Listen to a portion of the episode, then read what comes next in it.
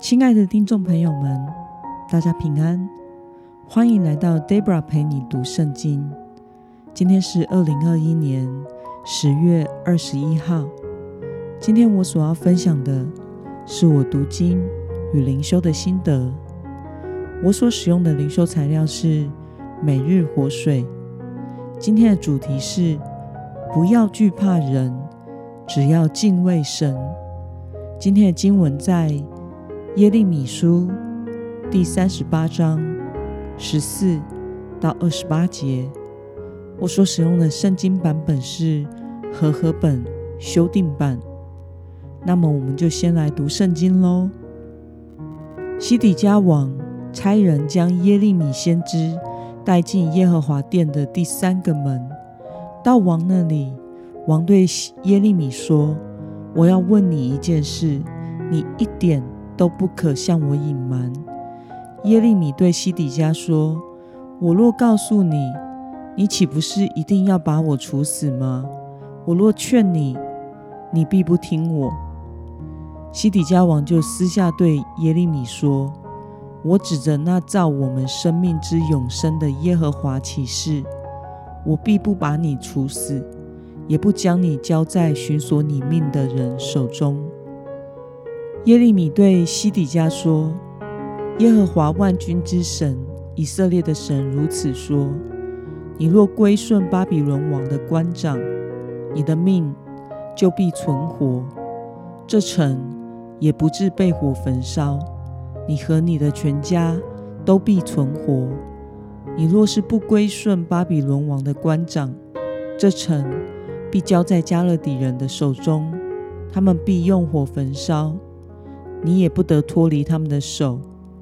西底家王对耶利米说：“我怕那些投降加勒底人的犹大人，恐怕加勒底人把我交在他们手中，他们就戏弄我。”耶利米说：“加勒底人必不把你交出，求你听从我对你所说的耶和华的话。”这样对你有好处，你的命也必存活。你若不肯归顺，耶和华指示我的话是这样：看哪，犹大王宫里所留下来的妇女，必被带到巴比伦王的官长那里。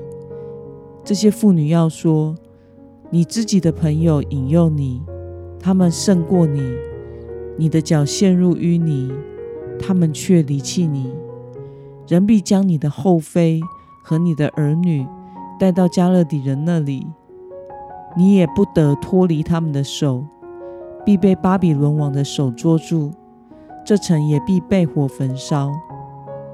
西底家对耶利米说：“不要让人知道这些对话，你就不至于死。官长们若听见我跟你说话，到你那里对你说，告诉我们。”你对王说了什么话？王又向你说了什么？不可向我们隐瞒，否则我们就要杀你。你就对他们说：我在王面前恳求，不要把我送回约拿丹的房屋，免得我死在那里。随后官长们到耶利米那里问他，他就照王所吩咐的一切话回答他们。他们就不再问他，因为事情。没有泄露。于是耶利米仍在护卫兵的院中，直到耶路撒冷被攻下的日子。当耶路撒冷被攻下时，他仍然在那里。让我们来观察今天的经文内容。耶利米给予西底家王什么样的建议呢？我们从经文中的第二十节到二十一节可以看到。耶利米劝说西底家王要听从耶和华的话，投降归顺巴比伦，这样他的性命才得以存活。如果不归顺，而是等城被攻破，那么他的性命就无法存活，耶路撒冷也会被焚烧，王宫里的妇女也会被掳去给巴比伦的官长。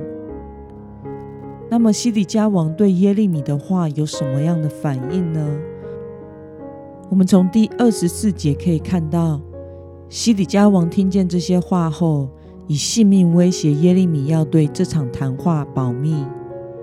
那么今天的经文可以带给我们什么样的思考与默想呢？